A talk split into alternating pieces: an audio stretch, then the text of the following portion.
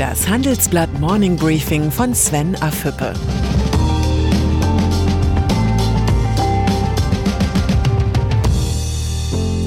Guten Morgen allerseits. Heute ist Donnerstag, der 13. Februar. Und das sind heute unsere Themen. Merz greift nach CDU-Vorsitz. Merkels 5G-Offensive.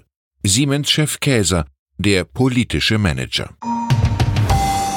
Die Personaldebatte der CDU nimmt ordentlich Fahrt auf. Im Kampf um den Parteivorsitz will sich der frühere Unionsfraktionschef Friedrich Merz bewerben. Eine offizielle Kandidatur gibt es noch nicht. Der CDU-Politiker hat aber sein Interesse streuen lassen. Merz sei entschlossen zu kandidieren. Er wisse die Parteibasis hinter sich und fühle sich durch aktuelle Umfragen ermutigt, heißt es in seinem Umfeld. Es ist unzweifelhaft, Friedrich Merz arbeitet am Traum seines Lebens, Kanzlerschaft. Anfang der Woche hatte Merz seine Ambitionen noch weitestgehend zurückgehalten. In einem Tweet zum angekündigten Rücktritt von CDU-Chefin Annegret Kramp-Karrenbauer schrieb er, ich gebe ihr jede Unterstützung dabei, den Prozess ihrer Nachfolge und der Kanzlerkandidatur als Parteivorsitzende von vorn zu führen. Jetzt wissen wir, wer in den Augen von Friedrich Merz von vorne führen soll, Friedrich Merz. Neben Merz zählen auch Nordrhein-Westfalens Ministerpräsident Armin Laschet und Bundesgesundheitsminister Jens Spahn zu den Favoriten im Machtkampf um den CDU-Parteivorsitz. Spahn erklärte gestern, ich habe immer gesagt, dass ich bereit bin, Verantwortung zu übernehmen. In welcher Konstellation das aber geschieht, darüber reden wir jetzt eben in den nächsten Tagen. Spahn steht bereit, aber er greift womöglich nicht an.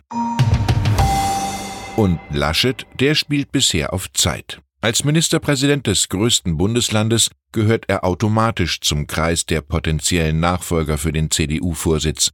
2018 hatte er mit Blick auf sein Amt als Ministerpräsident noch auf eine Kandidatur als Parteivorsitzender verzichtet. In der nächsten Woche will Annegret Kramp-Karrenbauer Gespräche mit den drei potenziellen Nachfolgern führen. Spätestens dann muss Laschet den Machtanspruch anmelden.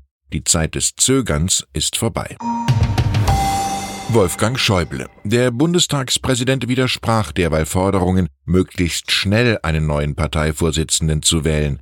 Im Interview mit der Zeit sagte Schäuble, seine Partei müsse die Kraft haben, dem Druck einiger Medien nicht nachzugeben und über die personellen Fragen erst Ende des Jahres zu entscheiden. Auch einige Politiker aus Reihen der Union hatten zuvor gefordert, eine Entscheidung schon vor der Sommerpause zu treffen.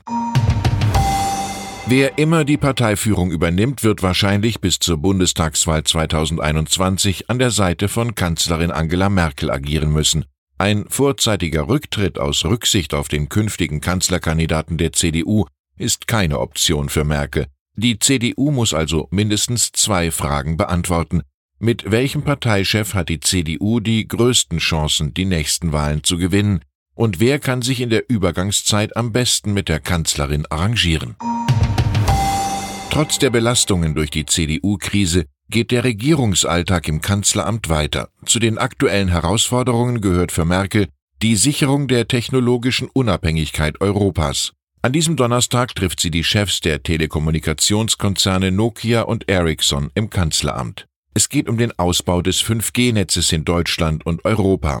Merkels Kurs in der Frage ist clever. Sie will dem chinesischen Anbieter Huawei nicht den Marktzugang verwehren, aber gleichzeitig die europäischen Konzerne stärken. Das nennt man diplomatisches Geschick. In Sachen Diplomatie sind Siemens-Chef Joe Käser in der Vergangenheit immer wieder Fehler passiert. Im Interview mit dem Handelsblatt diskutiert Käser die Frage, wie politisch darf ein Topmanager sein? Darin erklärt der Siemens-Chef erstmals die Gründe für sein Engagement gegen Rechtsradikalismus und Fremdenfeindlichkeit. Mein Onkel wurde von den Nazis nach Dachau verschleppt und in Mauthausen ermordet, weil er nicht mitmachen wollte, sagte Käser. Das Gespräch mit dem politischen Manager Käser lesen Sie in der aktuellen Ausgabe des Handelsblatts.